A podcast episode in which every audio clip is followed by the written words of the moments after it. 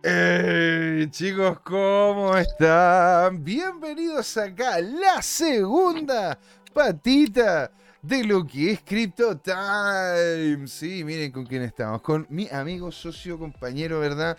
Un hombre que se acaba de esconder, acaba de no sé qué pasar con la cámara. ¡Don Jorge! ¡Gatega, señor! ¿Cómo va la vida? Hola José, aquí estamos con pequeños detalles técnicos, pero, pero bien. Vamos, vamos a ver si funciona. Nada muy, nada muy, nada muy terrible. Si al final todo esto se puede arreglar, ¿verdad? Con, eh, con un posicionamiento de cámara. Ahí voy a, voy a agrandar un poquitito esto, perfecto, así para que te veas en gloria y majestad, para que, la, para que las, las féminas que andan diciendo, por favor, más de Jorge, te, te tengan ahí, en gloria y majestad. Señor, yo la verdad es que estoy impactado, impactado, porque en estos momentos de completa locura en el mercado vemos, ¿verdad?, un aumento de algunas criptos como Polkadot. Eh, Bitcoin ha, ido, ha ido lateralizando después de una subida nada, nada despreciable, ¿verdad?, el día miércoles, pero está perdiendo fuerza, ¿sí? Y aquí también ¿Quién llegó? Llegó Droxfly. Qué bacán tenerte por acá. Qué genial, maravilloso. Vení para acá. Eso, un abrazo descentralizado, digital para usted, señor. Dice, hola, hoy no podría estar en el directo, pero les dejo mi like y un saludo, Dogfly. Un grande usted, señor. Un gran saludo allá a esas latitudes de las cuales, de, esas latitudes, si estoy bien, sí, sí, latitudes que nos está hablando. Don Jorge, las cripto ¿Qué pasa con las cripto? ¿Qué pasa con Bitcoin que está lateralizando? yo no, tengo idea de las cripto ni me interesa. a ver, ¿qué ocurre con Bitcoin? Porque Bitcoin está en este momento lateralizando, ¿verdad? Y lleva dos días lateralizando después de la subida nada menor que hizo el miércoles. Mira. ¿Volvemos a ver al capo de cripto en el horizonte o no? sí, mira, de hecho, si uno mira arroba tu time, hay algunos, como siempre hay un balanceo.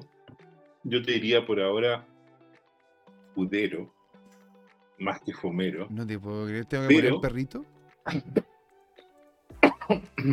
Perdón. Pero vas a poner al perrito Fudero. Voy a poner al perrito Fudero, parece que vamos a colocar, ¿verdad? El, eh, la intro así como... ¡Ah! Me da mucha risa este perro. Me da, mucha risa. Este... Me da mucha risa este perro. El perro. ya, ok, señor. Aquí estamos en arroba tu crypto time. Bien, ahora yo estoy muy desconcertado por las noticias económicas esta semana. Fíjate que en Estados Unidos se sigue desplomando, como habíamos comentado, el mercado inmobiliario, pero el resto de la economía va como avión para arriba. Se esperaban 200.000 nuevos empleos y hubo 236.000 nuevos empleos. A los, estadounidenses les encanta esto. O sea, eh, la economía sigue repuntando levemente. Estamos hablando que Estados Unidos crece a un 1% anual, que dado su tamaño, uno no puede esperar tasas de crecimiento como, como de otros países.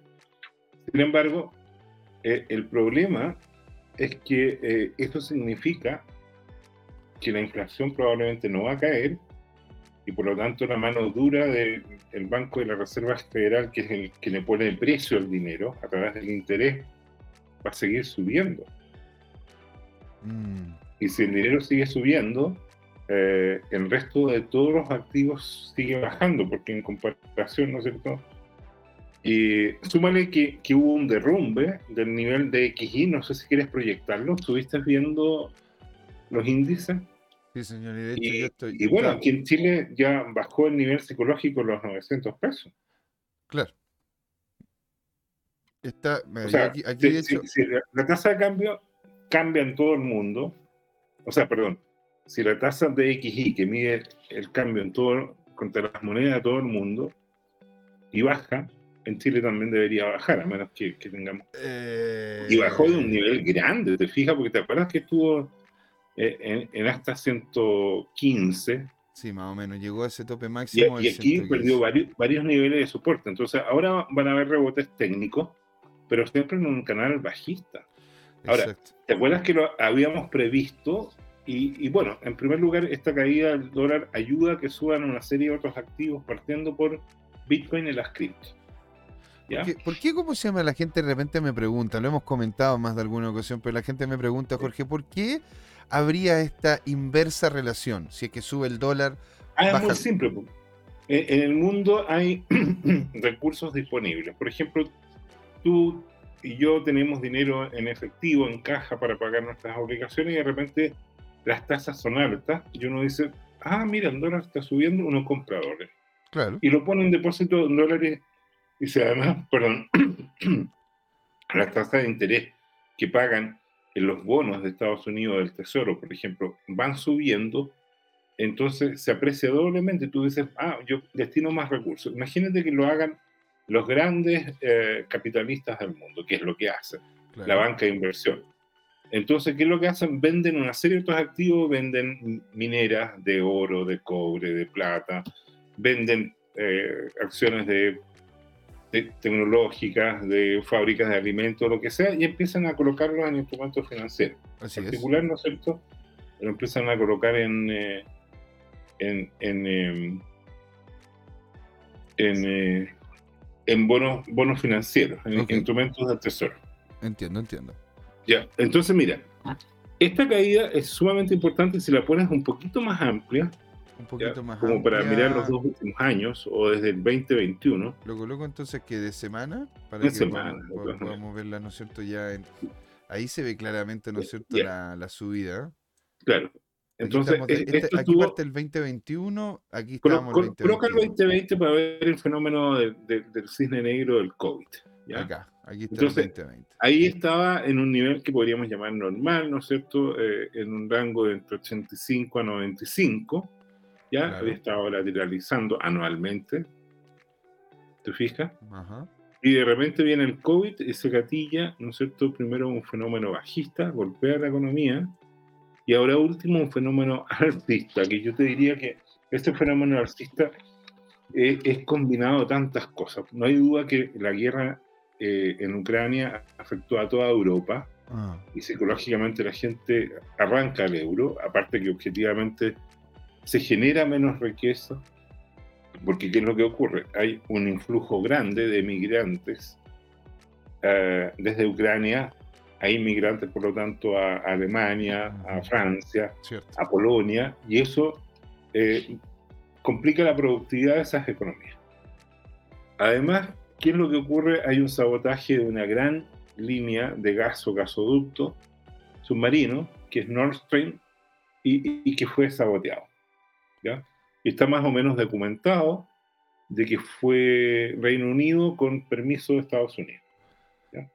Esto, hay fuentes que han trascendido ese cuento. Si uno investiga, eh, siempre se sabe este tipo de cosas. Otra, Otro mm. tema es que lo puedas demostrar.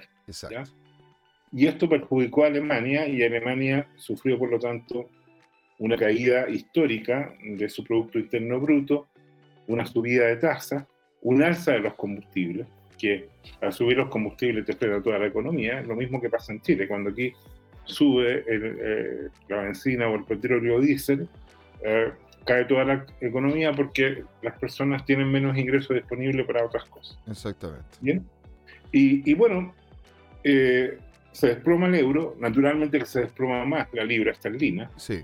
porque, porque el Reino Unido ha estado dando la hora desde el Brexit, ¿no es cierto? y perjudicando toda su economía y hoy día la cantidad de ahorro disponible en los hogares en promedio ya se fue a cero. No tienen ahorro. A partir de ahora que no, Que no podéis tener capacidad de ahorro teniendo que pagar, ¿no es cierto?, un porcentaje varias veces mayor de lo que pagaba ya antes en lo, en lo básico. Porque imagínate donde aquí pasa lo mismo en Chile y en Latinoamérica con los valores de la, de la electricidad y la energía.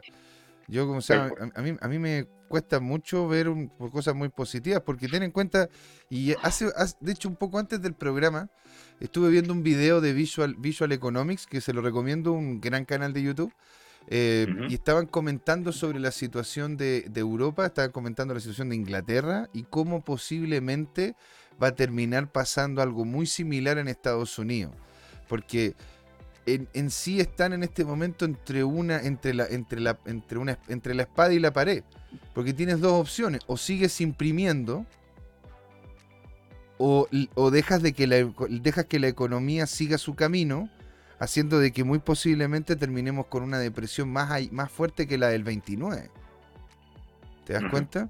Porque al Sí. final muchas de las cosas que se querían hacer en Inglaterra para poder frenar la inflación terminaron generando más inflación. ¿Te das cuenta? Porque si en este, porque cuando asumió la nueva, la nueva primer ministro, después de que se fue Boris Johnson, ¿cachai? O sea, dijo ella, mira, ¿sabes qué es lo que vamos a hacer? Vamos a bajar los impuestos y vamos a dejar que la, vamos a colocarle una cota, una, una cantidad máxima que habría que pagar por la electricidad. Y el resto se va a subvencionar. Aparte de bonos muy fuertes a la clase media y a la clase baja para que pudiesen solventarse, ¿no es cierto?, en el mediano plazo. Cosa que en sí, a ver, era, era insostenible porque sin esos impuestos, ¿cómo podías pagar estas ayudas? Entonces, la- el mercado dijo, bueno, si no tienen los dineros para hacerlo, ¿qué podemos hacer, Jorge? Vamos a hacerlo otra vez de deuda. Claro.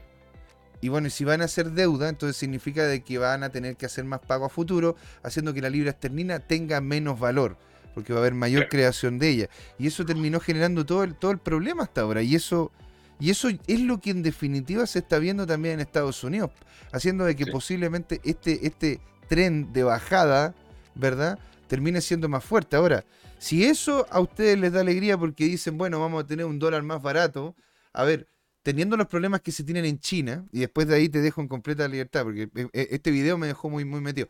El, el tema, ¿no es cierto?, de los problemas que hay en China, si es que hay problemas en Europa, Inglaterra se está cayendo también, y posiblemente se termine cayendo Estados Unidos, estamos como nosotros latinoamericanos con problemas realmente serios, muy serios, porque se nos están cayendo nuestros primeros socios comerciales gente que se supone que nos compraba este producto barato de poco valor agregado que generamos nosotros, que es materia prima. Que en definitiva necesitamos vender una cantidad de locura para poder lograr llegar a fin de mes con unas ganancias como las que teníamos antes a estos niveles. Entonces, eh, yo, la verdad que lo veo, lo veo bien complejo, porque en definitiva eso también afectaría a lo que es la moneda nacional. Y puede ser de que incluso incluso baje más que el dólar y el dólar termine siendo aún así fuerte en esta nación, en Chile o en la suya, en Perú, en Colombia, en Bolivia, en Venezuela, en donde sea. Porque justamente si no tienes socios comerciales a quienes venderle, tu moneda no vale mucho. Porque eso es lo que valen ahora las monedas. Su utilización, el tamaño de mercado o en última instancia el poder bélico. Pero ahí ya te dejo en completitud, Jorge, ahí para que podamos, ¿no es cierto? Está bien. Oye, yo quería pedirte si puedes ubicar el Crypto Market Cap en tus índices. ¿Ya? Sí, señor. ¿De, de, de cuál en específico? No, del, del global. Ah, del global de todas las cripto. Sí, Encantado. Aquí ya lo tengo, pues, señor. no lo dudo. Ahí está. Mira cómo está. Maravilloso, muy bonito. no al carajo. Pero, mira, aquí, aquí estaría. Eso sería como. El, Yo, el- creo que se está inflado. Yo he visto otros gráficos de estos Crypto Cap Ujú. Con, con menos de la mitad. ¿eh? O sea, aquí Eh, no ahora, si ahora lo- puedes- ¿Lo puedes ver en CoinGecko? sí. Aquí por lo menos está a 815. No, eso está inflado. Ah, A ver, o vamos. sea, porque aquí lo que pasa es un poco como lo que pasaba con FTT, ¿no? Que, o, o- o con, con tantas otras que, que decían que tenían un, un market cap eh, de 3X y en la práctica era solo X. Porque, o, o qué sé yo, era un décimo eso. Mira, aquí vo- voy a colocarla desde el 2020, ¿verdad? Para que la podamos ver. Este sería el gráfico de capitalización de mercado de la totalidad de los criptoactivos. Y aquí en este último tramo, ¿verdad? Vemos de que, claro, de hecho, aparece ahí de que el precio o, la- o- o el valor completo del mercado son ¿Ya? 890 mil millones de dólares. Mira tú. Un poquito más, un poquito menos. 891 para redondear. De hecho, este de acá está más castigado porque este de acá aparece 815 Mira tú. billones. Sí. Sí. ¿Te das cuenta? Pero en sí, una cosa es cierta, Jorge. O sea, esto, Sí. esto es una caída a niveles de precio o a niveles de tamaño de mercado que nosotros no que nosotros vimos Ahora, el 2020. está soportando ¿ah? ese nivel. Lo, lo, ha ido soportando, o sea, imagínate, nosotros hemos tenido, ¿verdad? Movimientos muy, muy al alza, muy a la baja, o sea, lo máximo que hemos tenido de lateralización, si es que pudiésemos decir que ha sido lateralización, ha sido este, este, tramo, este tramo de acá, es decir, entre entre el. Eh, a ver, voy a agregarlo, agrandarlo más. Entre el lunes 10 de enero hasta marzo, o sea, literalmente en vacaciones. literalmente en vacaciones del 2022. Vacaciones acá en, Chile, porque en Estados Unidos y en el hemisferio norte están a plena producción. Eh, claro, pero mira, en este momento, ¿no es cierto? Esto de hecho se ha mantenido. en, cerca, cerca de, de, de dos hasta casi tres bloques ¿verdad? De lateralización en este nivel de precio de mercado. O sea, eso sería como un soporte, dices tú. Una especie de soporte, pero aún así aquí lo perdió. Si te fijas, si te fijas acá, ¿verdad? Nosotros podemos, claro, tener estos dos, tener estos dos bloques y acá. dime. Se estaría dando la predicción del capo cripto. O sea, se pegó una pequeña baja, rompió, ¿no es cierto?, este soporte que, que había aguantado y está volviendo a los niveles anteriores. ¿Qué, es lo, que de hecho te quería preguntar? Porque ponte aquí, yo estoy viendo de que hoy día, por poner un ejemplo, una, cantidad no menor de las cripto que nosotros conocemos están en alza. No es un alza tan alocada, ¿eh? no es un alza como de, una, de un 10%. O sea, hay algunas que sí.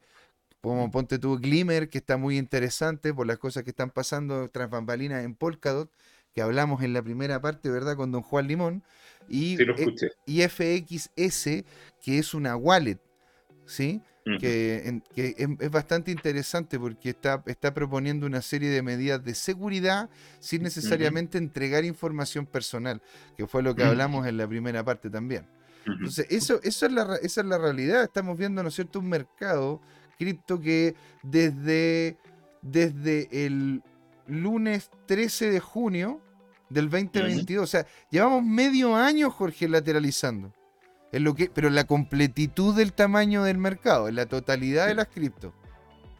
Y entre medio pasamos por unos desplomes interesantes, ¿no? Eh, eh, tanta estafa con, con, con, exchange que es tan complicado. Así es. Eh, es divertido, ¿no? Bueno, y la semana pasada nos estuvimos copuchenteando en las últimas sesiones ¿Cómo, ha arreciado el foot contra Binance? Ah? Oye, increíble. De hecho, yo también le estaba comentando a don Juan en la primera parte, le decía, Juan, es porque estuvimos haciendo un poco un recap. A ver qué es lo que está pasando con FTX, con, con, con, em, con, Coinbase, con, con, eh, con Binance.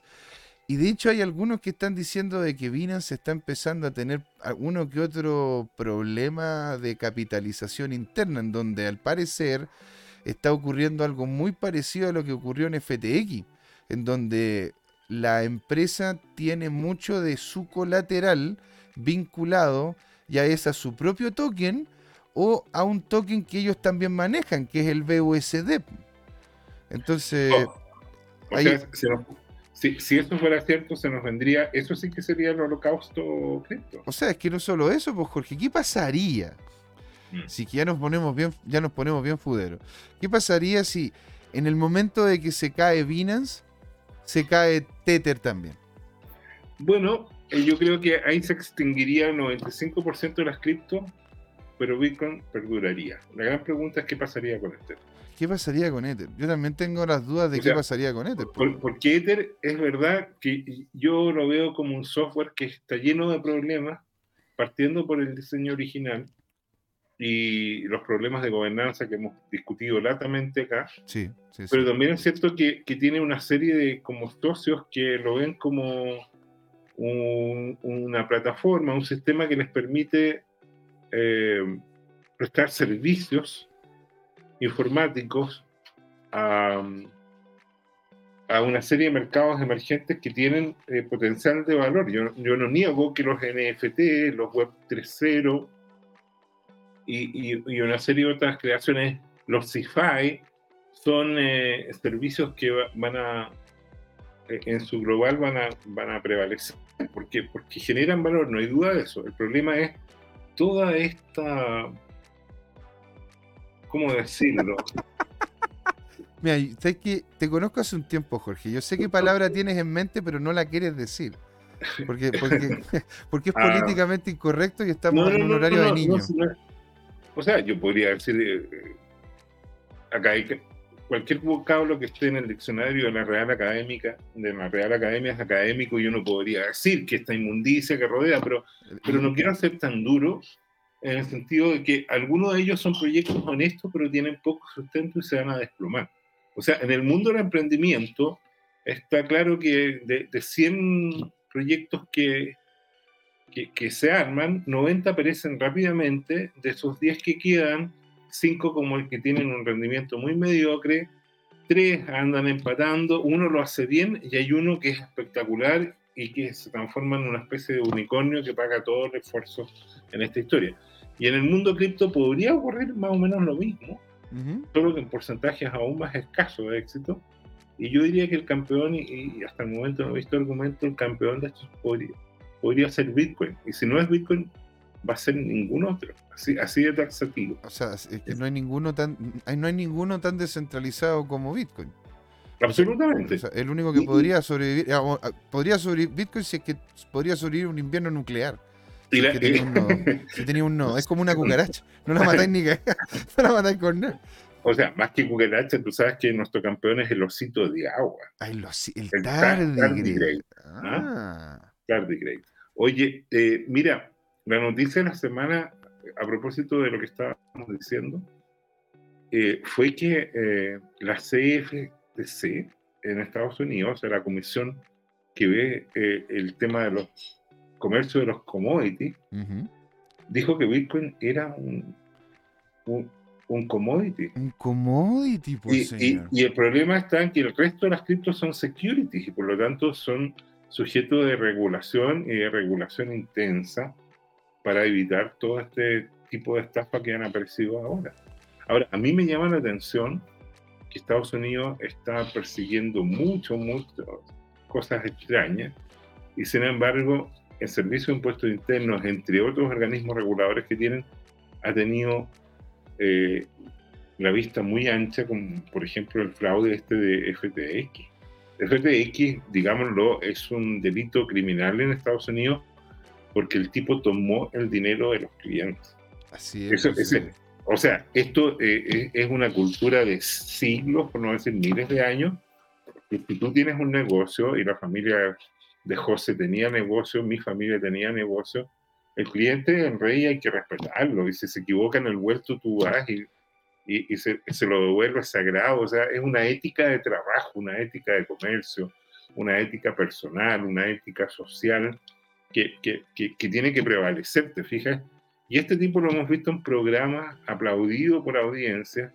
Y, y, y lo más revelador es, un video que no sé si ha, sido editado, pudiera ser fake news, pero yo tengo la intuición de que es verdadero que en algún momento eh, este tipo le dicen, bueno, y, y después de que quebró, alguien se metió a hackear unas billeteras y el tipo se ríe así como, como, como el diablito del emoji. ¿ah? Mm, Eh, No sé si viste este video. lo vi, lo vi. De hecho, Ah, ¿cómo se llama? Es como una, es como una entrevista que le hicieron donde le habían dicho al parecer de que esa pregunta no iba a salir en la entrevista. Entonces le dijeron, oiga, bueno, y usted, pero, pero hackearon la, la wallet, po, ¿no? Sí, pa- entonces, no, no lo dijo que sí ni dijo que no, pero, mm, entonces, est- entonces, esta, bueno, es que en realidad, Jorge, duda, ¿eh? a ver, Jorge, eh, San, Sam, eh, Samuel, digámosle Samuel, Mm. porque en realidad el nombre largo, el Samuel, ¿no es cierto?, el de FTX, eh, él entregó una cantidad no menor también, don, don Jorge, a la campaña del tío Biden y a varios, a Como- como varios 70 millones de dólares. y a varios demócratas. Mm. Porque él era, él, él era, él era el epítome del demócrata, pues, ¿me entendí? Onda, tenía todas las credenciales para, para ser parte de, de ese movimiento, que tiene una, una característica Oye. muy, muy particular allá en Estados Muy, Unidos. muy bien. Oye, y muéstrame una cosa, por favor, ahora que estoy viendo, muéstrame la historia del último año o dos años de, de Cardano. Ahora que ¿De estoy viendo Cardano? ahí. O sea, claro, o sea, aquí, Estaba ahí, estaba a la vista. ah, aquí, claro. Oiga, que yo las tengo, las tengo ordenadas como criptos entre comillas importantes. Y nada, Sí. Cardano, vuelta a bajar. este ha sido el movimiento de Cardano in the time. O sea, si nosotros, eh, nosotros estamos volviendo, ¿verdad?, a niveles de capitalización cercanas a las que teníamos en enero del 2021. O sea, cayó un 90% y el capo cripto dice que puede caer un 50% más. O sea, imagínate desde, desde acá arriba, ¿verdad? Si es que yo coloco hasta acá, ha caído un 90.25%, señor. Qué matemático, ¿eh? Impresionante. Y eso en un periodo, eso en un periodo de, de alrededor de un año, un año y medio. Mira tú.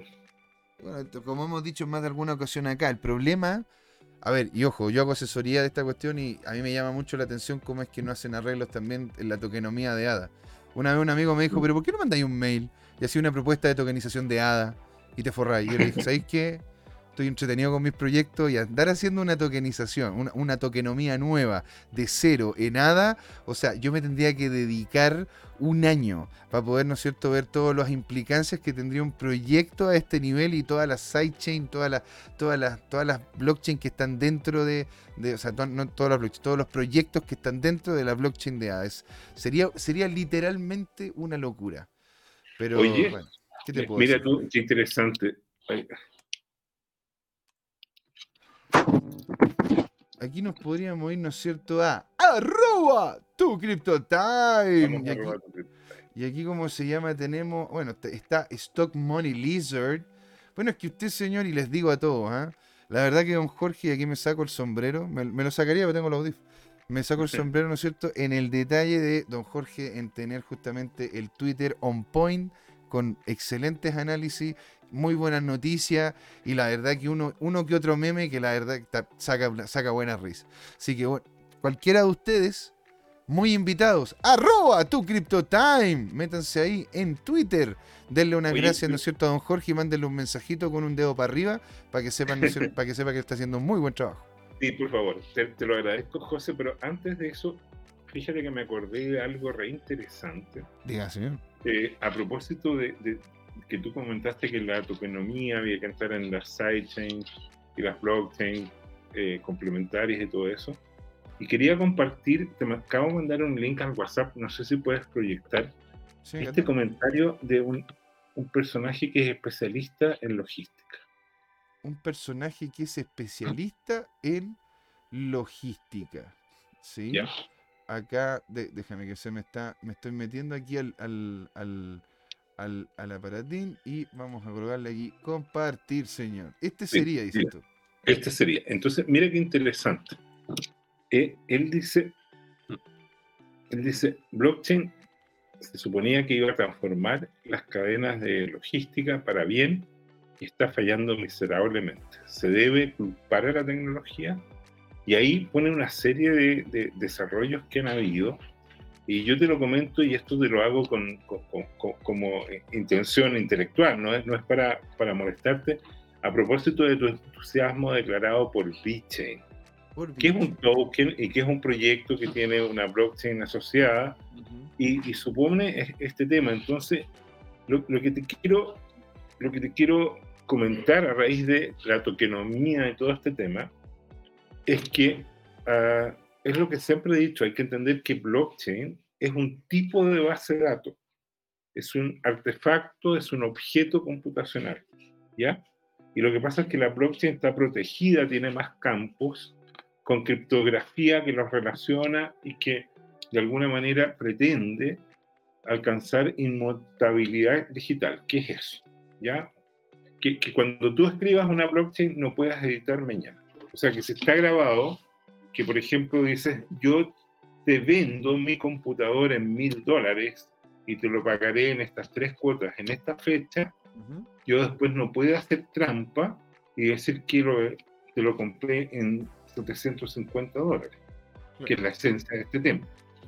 Esto de la inmutabilidad digital viene en la cultura desde una película de más o menos 1995 que se llamó The Net, o sea, la red con la Sandra Bullock y la Sandra Bullock, si tú lo buscas ahí en IMDB o algo, eh, en alguna base de, películas, para, para encontrar, eh, por ejemplo, el póster de la película, ahí eh, ella es una ingeniero de software que hace desarrollo desde su casa remoto, es precursora del trabajo remoto y, y, vive sola y tiene esta cultura muy, muy informática de... Espero que un poquito que aquí quieren hacer esto, hacerse escuchar en el programa. está bien, está bien, muy, muy, bienvenido. Y, ¿eh? entonces eh, eh, ella trabaja remoto en los 95 en el Silicon Valley y interactúa muy poca, con muy poca gente física y, y muestran los registros de cómo se alteran los registros del gobierno, cómo era sencillo hackear en esos tiempos.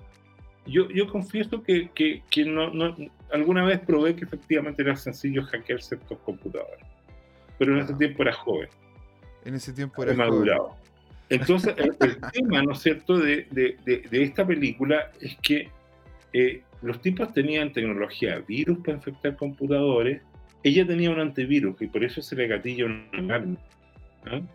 Eh, ¿Te fijas? Pero, pero aquí, está, aquí está el virus y ella lo está analizando, ¿te fijas?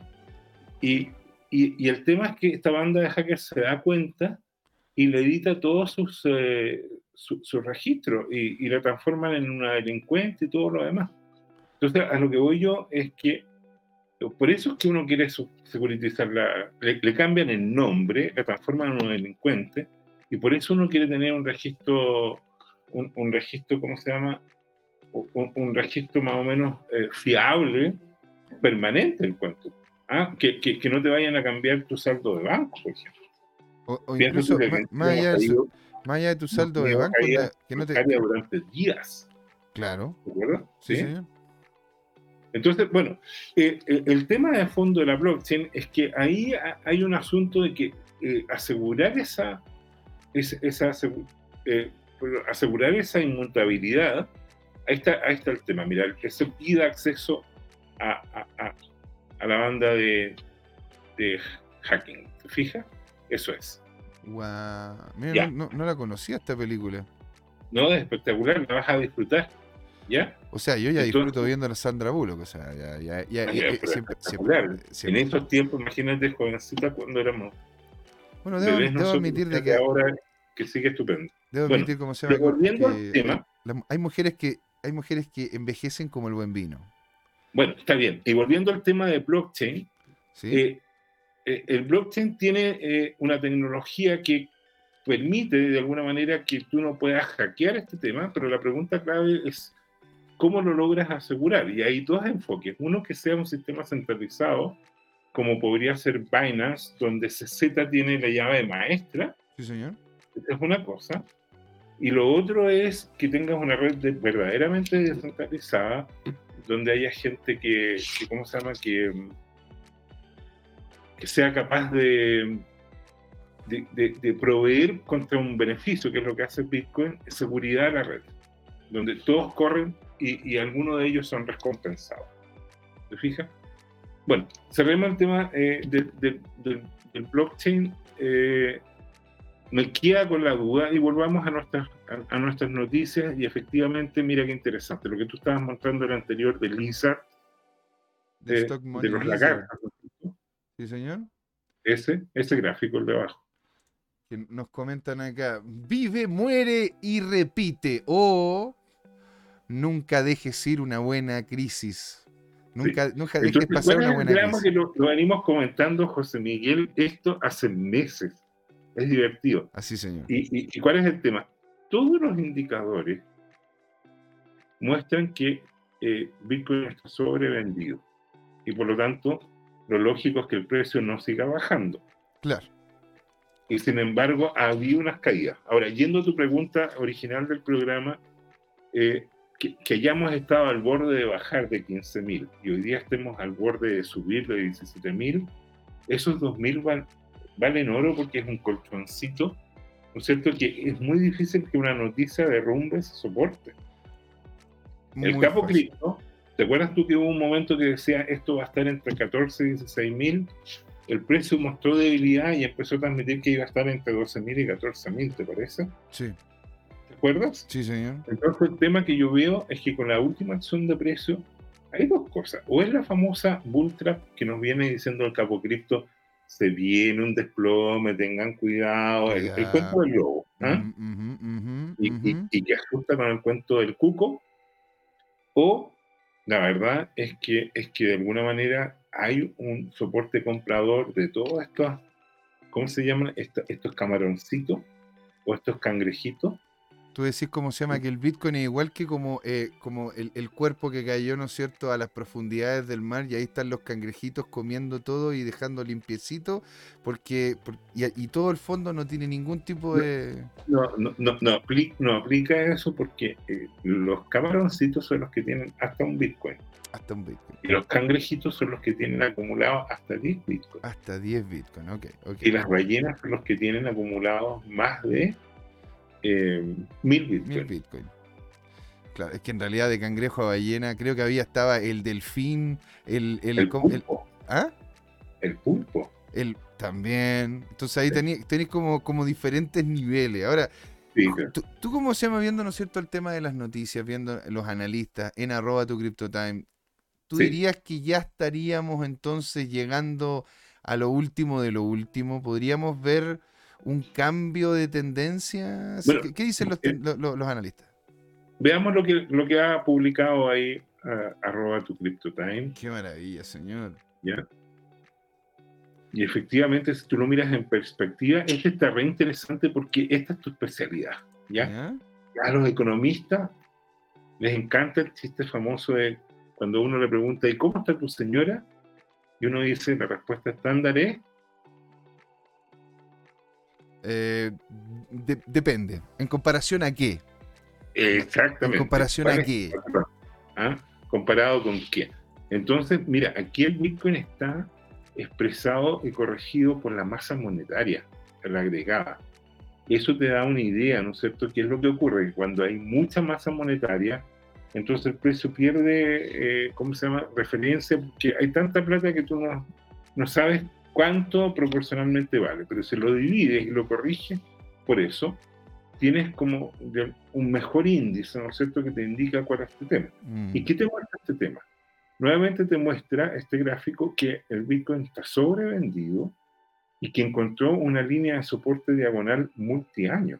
Así es. Eh, Y como dice ahí en inglés, parece que hemos encontrado un soporte de largo plazo. Y si estamos en el soporte, podemos estar como está ahí, pueden pasar un mes, un semestre, un año, esperemos que no una década, en que está ahí lateralizando, ¿te fijas? Claro. Ahora, fíjate que los ciclos acá son cada vez más cortos. Son ¿Ya? cada vez Y más después, cortos. ¿eh? y después de esa estabilización que viene, Viene lo que es, bueno, después de la distribución viene la, o sea, bueno, en este momento entonces estaríamos hablando de la acumulación. Porque la no, gen- José, más simple. Ahora viene un ciclo alcista. Si uno mira ese gráfico, ¿ya? entonces hay que poner, hace tiempo que no lo colocamos, Jorge. El gatito fomero. Hay que colocar al gatito fomero. Gatito fomero. Compramos. Baja más. Compramos. Baja más. Compramos. Baja más. Gatito fomero, full fomo. Pero a ver, es, esto, esto la verdad que nos daría pie, Jorge, a, a pensar de forma positiva. Ahora, este movimiento, ¿verdad? Si es que vemos anteriormente, recién acabamos de tocar esta línea multiaño. Por lo que, en, en definitiva, si es que vemos, ¿verdad? De el, el- el tamaño que tiene la anterior, a ver, vamos a agarrar, ¿no es cierto? Lo vamos a abrir esta imagen. A ver, abrir, abrir imagen en otra pestaña. Vamos a compartir esta pestaña. O sea, imagínate que este bloque de acá, que se ve chiquitito, que se ve tranquilo, ¿verdad? Este casi fue desde el 2020 al 2021. Sí. O sea, este bloque pequeño es li- literal, casi literalmente un año. Y por lo tanto, este cuadrito verde que estamos viendo acá es lo que hemos dicho, que venimos diciendo desde junio a julio. Esto puede durar hasta marzo del próximo año tranquilamente, porque hemos hablado de la guaguita, ¿verdad? Exacto. El bebé. El bebé Nueve meses, nueve meses. para que nazca. ¿Ah? Qué Y notable. todo señor. parece indicar que este sube, si se dispara, eh, no va a ser antes de marzo. No hace, no difícil, dif- pero bueno, vamos a tener un verano en el que en vez de en una de esas pegarnos un viaje hay que ahorrar y comprar cripto, sin ser esto asesoría financiera, es simplemente una talla, algo que estoy comentando, no es algo, pero si usted, ustedes están viendo, ¿no es cierto?, este análisis en conjunto con nosotros, eh, sería hacer el ahorro en verano para poder, para poder colocar en cripto y ahí disfrutar de un, No, no muy, coloquen nada en cripto. un muy lindo invierno. No, nada en cripto. Bueno, a ver, si es que cuando Bitcoin sube, la marea sube, ¿no es cierto? Y al igual que la marea Bueno, sube, si la marea sube, esto va a terminar afectando a todos, creo yo, de buena manera, Bueno, pero, pero la verdad es que no. Esos son satélites que no, no tienen brillo propio. Pero bueno, ¿para qué vamos a entrar en esta eterna pelea? Entonces vamos a, a propósito de que tú dijiste lo de la acumulación, avanza un, un poco más y vamos directamente a la acumulación. Este Avanza, es, avanza. eh, Estás retrocediendo. Avanza, avanza, avanza, de accumulation. acumulación. Ahí Ah, este es el está. gráfico. El de arriba es teórico y el Ajá. de abajo es la acción práctica del precio. ¿A ti te parece que hay chances de que se dé la teoría de Wyckoff? Wyckoff era así como Dow Jones, ¿no es cierto? Y, y- y tantos otros. El, el de los gráficos de Bollinger han sido todos o profesores o traders o profesores y traders, Sí. ¿no es cierto? ujú. que, que han generado conocimiento teórico y práctico de estos índices. ¿no? Y ahí está lleno de, de nombres famosos, e incluso algunos índices tienen sus nombres y apellidos a la metodología. ¿Sabes qué me, me dio? un- un- un- me estuve muy entretenido que hace poco vi un video de Bollinger explicando cómo él había creado su No te metodología. Qué notable, qué Sí, bonito. Que Y, el y- tío y Bollinger. pensé que el día de mañana José Miguel va a sacar un índice José Miguel y va a hacer un video explicándolo. Yo creo que lo que me, vendría bien a mí sería en una de esas empezar a sacar unas poleras, ¿no es cierto? Que aparezca la cara del tío Bollinger, la cara, ¿no es cierto? qué de, bueno. de- ponte tú, no sé, una- la, la cara de, de, no sé, de Rothbard, de Fomise, con la, con la gente que esté vinculada tanto con la economía, con el trading, en una de esas, no sé, Mira, mira, colocarle la, colocar la cara, ¿no es cierto?, del, del- de uno de los, del creador de la, de la, de las velas japonesas, ponte tú, así con una Sí, mano agarrando una vela. mira, dos cosas. Cierra, por favor, y de las noticias curiosas que quería compartir contigo, Ujú. está la anterior que salió ahora, de, la- de ella. ¿ah? Tú sabes que ella es una Ah. ministra de derecha, Sí, en un entorno muy, muy progresista en Europa, así es. y esta mujer fue elegida con gran respaldo y, y es bastante directa y franca para decir las cosas. Sí. ¿Ya? Y, y- y a ella no le gusta toda esta moneda digital de los bancos centrales. ¿Ya? Esa, esa es como la noticia. O sea, es que en realidad, ¿a quién le podría gustar? Yo, a ver, en su momento nosotros en Kawine tuvimos un proyecto con, eh, con el Estado para poder hacer la generación de un criptopeso. ¿Te das cuenta? Y teníamos, teníamos una idea muy diferente a la que estaban estructurando desde, desde ahora los, los puestos de poder sobre, las sobre las criptomonedas. Nosotros teníamos la idea de que esta cripto debería de hecho no ser, no estar en una blockchain, en una blockchain del Estado debería estar en una, en una blockchain más segura aún, debería haber estado en la blockchain de Bitcoin. Onda poder Bueno, pero, ¿Sí? pero el tema es que eh, el Estado es una máquina de poder como, como todas las Como cosas todas las políticas. cosas. Sí. Y, y ellos, ¿por qué querrían adoptar una blockchain donde tienen que ceder poder y por qué no toman directamente su base de datos en sus data center y punto? pero bueno. Exacto, pues. Ya, cerremos esto, Exactamente, pues. José, cerremos esto y vamos a la clave que yo creo que fue el repunte de precio. Un poquito más arriba de esto, más arriba, ya, está esta noticia. Esta, esta, esta, la del Cristo eh, bueno, que ya nosotros No, nos pegamos un baile con, nos pegamos el baile de samba ya. Si quieren, Jorge- si quieren ver a Jorge bailando samba, vayan al programa anterior. Dime. Esta- ese gráfico no es Ah, no, eh. ¿Cuál es? El de un poquitito más el de arriba. abajo, José, te lo pasaste, donde está el Cristo Redentor. Es el Cristo Redentor. Ah, ok. Entonces. Lo, lo que está ahí, antes de eso, es el hilo comentado que explica eh, todo lo que se necesita saber. ¿ya? Entonces esto está Si quieres leer el artículo está esto y si quieres leerlo como hilo está en el hilo Ah, previo. Ya, perfecto. Ya, Ahora, ahora, veinte- ahora entendí, ahora entendí, ahora entendí, ahora ¿Ya? entendí. Aquí está, este es el, este es el hilo. Aquí tengo el hilo este pues, es el final del hilo, ¿ya? Y ahí viene el comienzo del hilo. acá. No, un poquito más abajo. Ah, ese, exactamente, ese, muy bien. Entonces dice uno, Bitcoin es ahora reconocido como un método legítimo de pago en Brasil. Aquí es todo lo que usted tiene que saber para una, una vez que, o sea, todo lo que usted tiene que saber sobre la eh, ley, ¿verdad? Aprobada. Wow. Qué fuerte, Jorge. Ya, la buscamos, mira, los tres primeros como para ubicarnos el tono. Dice, la, la ley fue aprobada el, el martes en la Cámara de Diputados después de ir y venir durante ocho años. Sí. ¿Ya?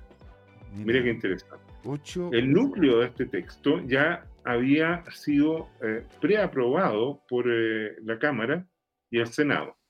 El voto del, del martes fue sobre algunos tópicos específicos. Ahora la ley está di- disponible o está encaminada a la oficina presidencial. Qué notable. El El texto. texto define a Claro. Bitcoin y los a- activos virtuales como de representaciones de valor digital Sí. que pueden ser negociadas o transferidas electrónicamente y usadas para pagos o inversiones. Esto es grande. Esto legitima, legitima a Bitcoin como un método de pago legal en un país con más de 214 millones de personas. Y yo creo que eso fue el repunte de precio de los 2 dólares y eso, entre comillas, valga la, la contradicción, desplomó las esperanzas de desplomar el precio bajo los 15 mil dólares. O sea, es que en realidad, imagínate, esto, esto es como abrir todo un mercado. O sea, eh, ah, literalmente, imagínate, es como una empresa abriendo un mercado en Brasil. Teniendo Pero la... es multiplicar, es multiplicar 20 veces El Salvador, José. Ahora, ojo, no está reconocido como moneda legal el Bitcoin, pero es un paso previo.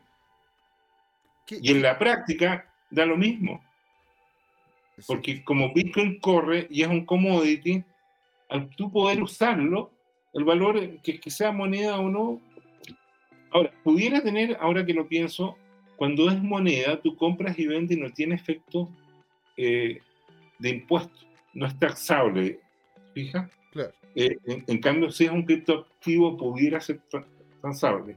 De exacto. hecho, hay otros países donde le pusieron un precio a las ganancias, no me acuerdo cuál, no me acuerdo si fue Hungría o hay un país donde, o Indonesia, hay un país que hace poco dijo, perfecto, hagan en cripto lo que quieran, pero si ganan, tienen que pagar un 25, un 27%.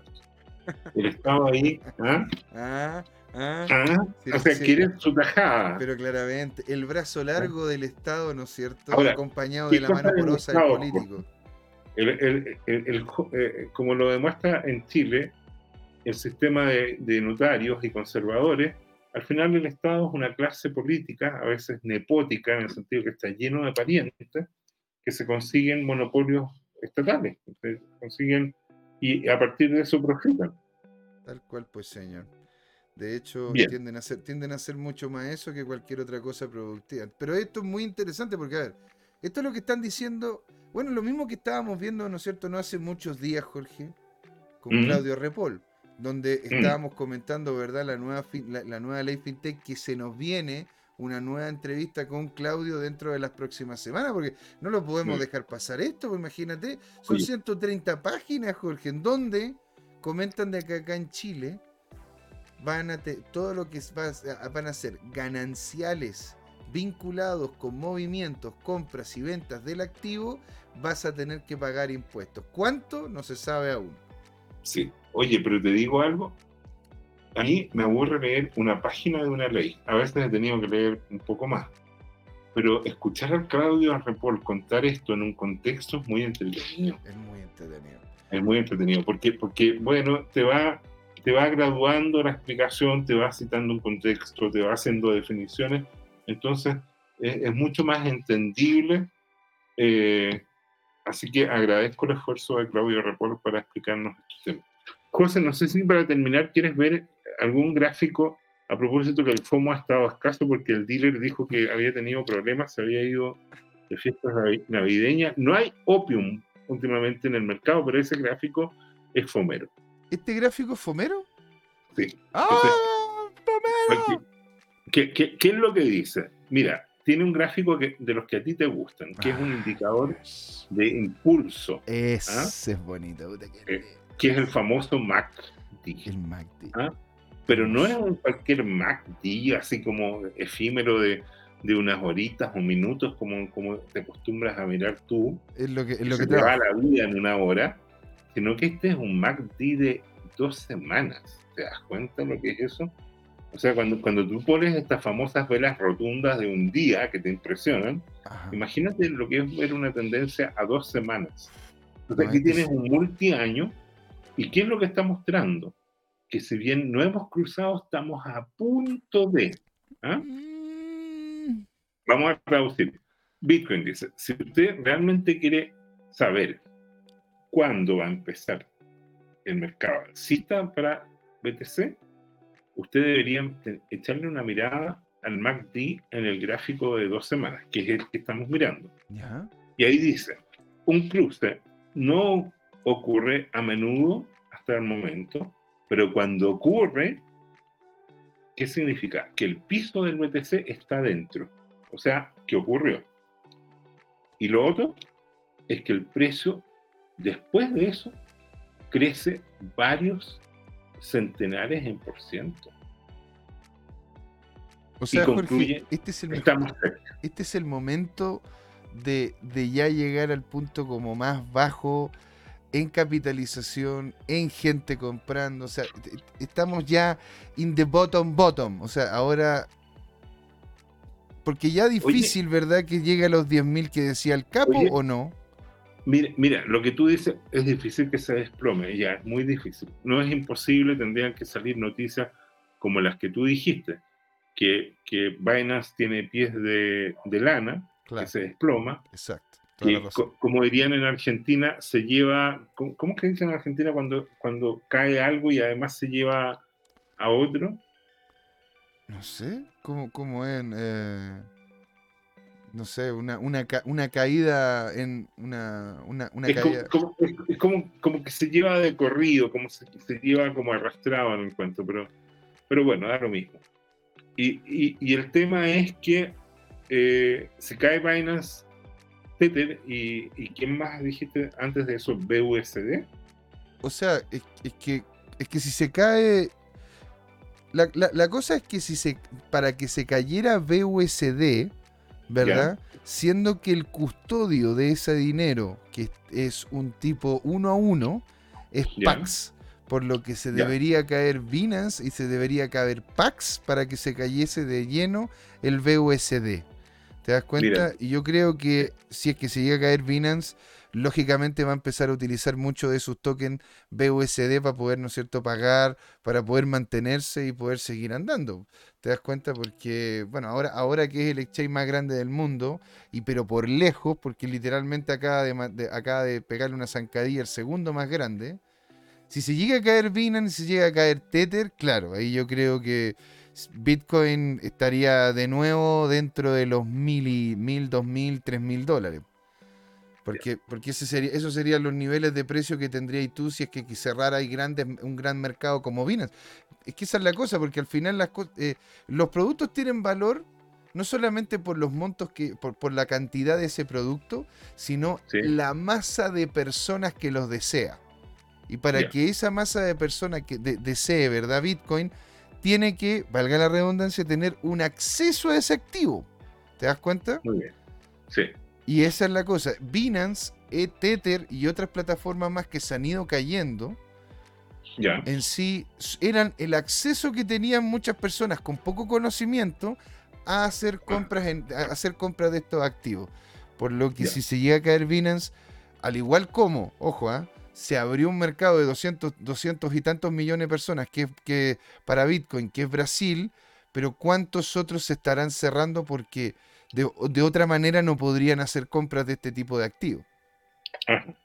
¿Te das cuenta? Entonces habría, habría, habría que verlo, señor. Mm, don Jorge, siendo las 8 con 6 minutos.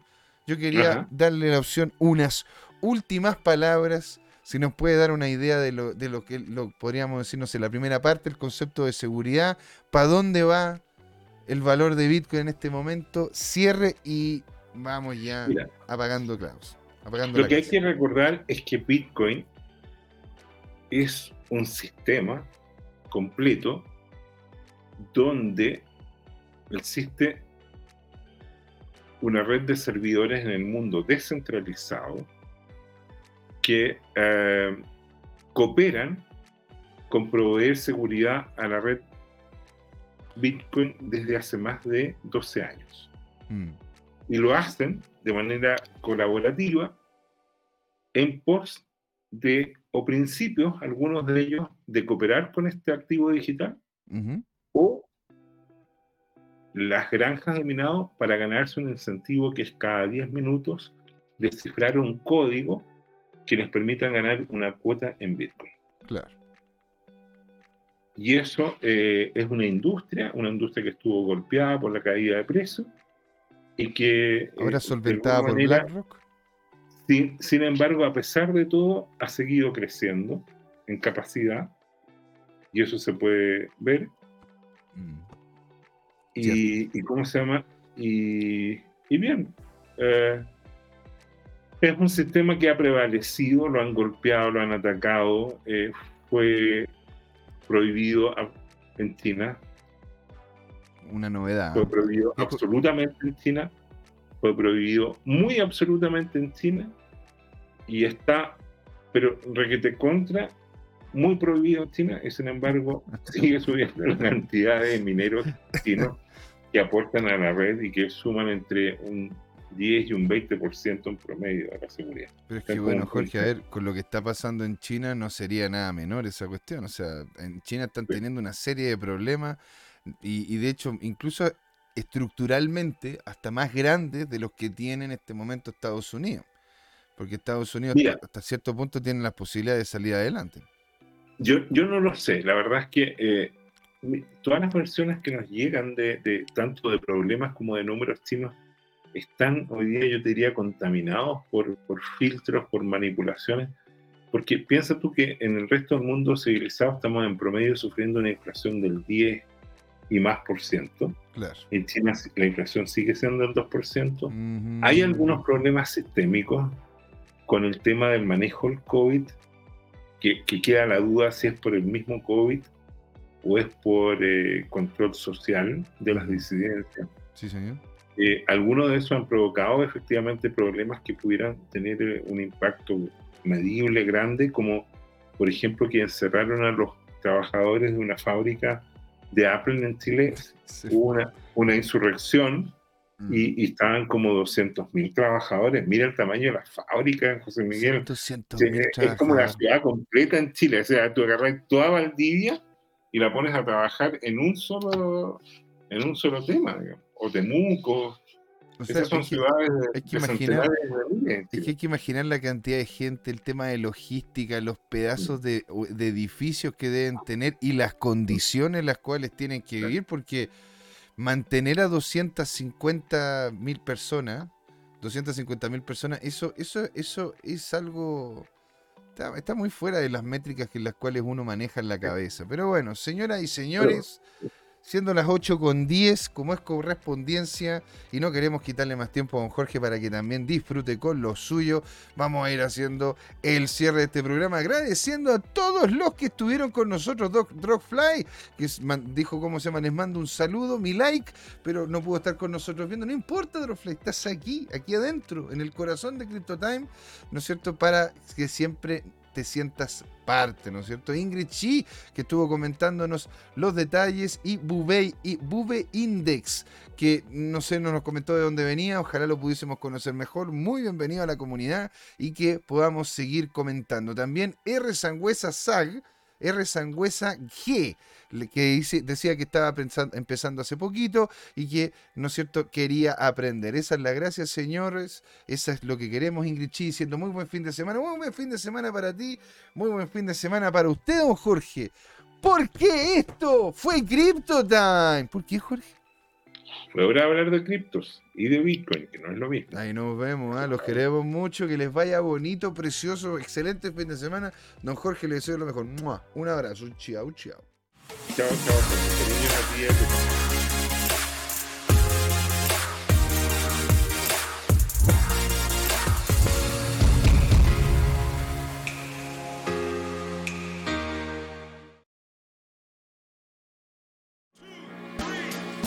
¿Has invertido en criptomonedas y te ha ido mal esta bajada? ¿Tienes criptoactivos y no sabes qué hacer con ellos? Entonces sintoniza este domingo y todos los domingos a las 19 horas por YouTube en el canal Crypto Time este nuevo programa, Crypto Trading Time. Hola amigas y amigos, antes de irnos les queríamos recordar que esta comunidad CryptoTime la hacemos todos. Así que siempre invitados a nuestros canales de difusión en Twitch, Twitter, YouTube, LinkedIn y Facebook. Búsquennos como CryptoTime, con I latina, así, latinos como nosotros. Los esperamos para intercambiar información, hacer nuevos amigos y conexiones en este hermoso mundo del blockchain y las tecnologías descentralizadas. Los invitamos a suscribirse para recibir información sobre nuevos episodios y les mandamos un gran saludo de acá, Jorge Gatica y José Miguel. Nos vemos.